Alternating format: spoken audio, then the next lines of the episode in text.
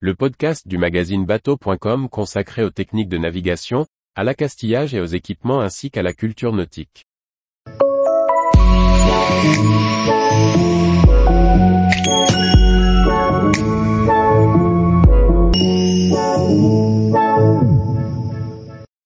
Partager la passion du patrimoine maritime plutôt que de le cacher.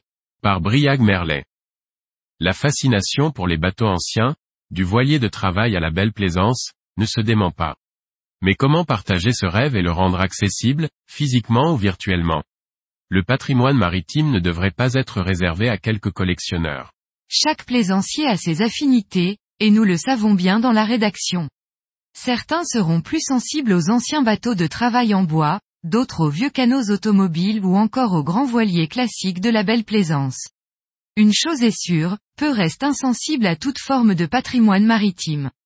Le plaisancier aime admirer les fruits de ses savoir-faire qui nous permettent aujourd'hui de nous amuser sur l'eau.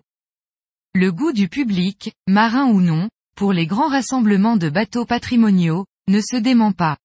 Le plaisir d'admirer les bateaux depuis les quais, et plus encore de les voir naviguer, toute voile dehors, dans la rade de Brest ou le golfe de Saint-Tropez, est intact.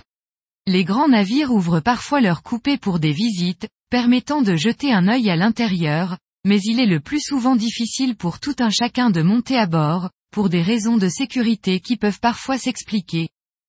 Mais la sécurité et la conservation sont-elles des raisons suffisantes pour fermer la descente à double tour?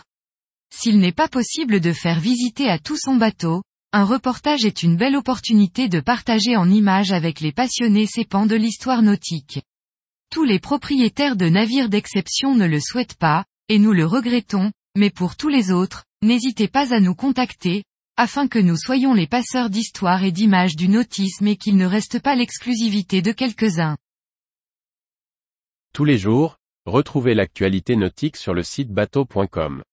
Et n'oubliez pas de laisser 5 étoiles sur votre logiciel de podcast.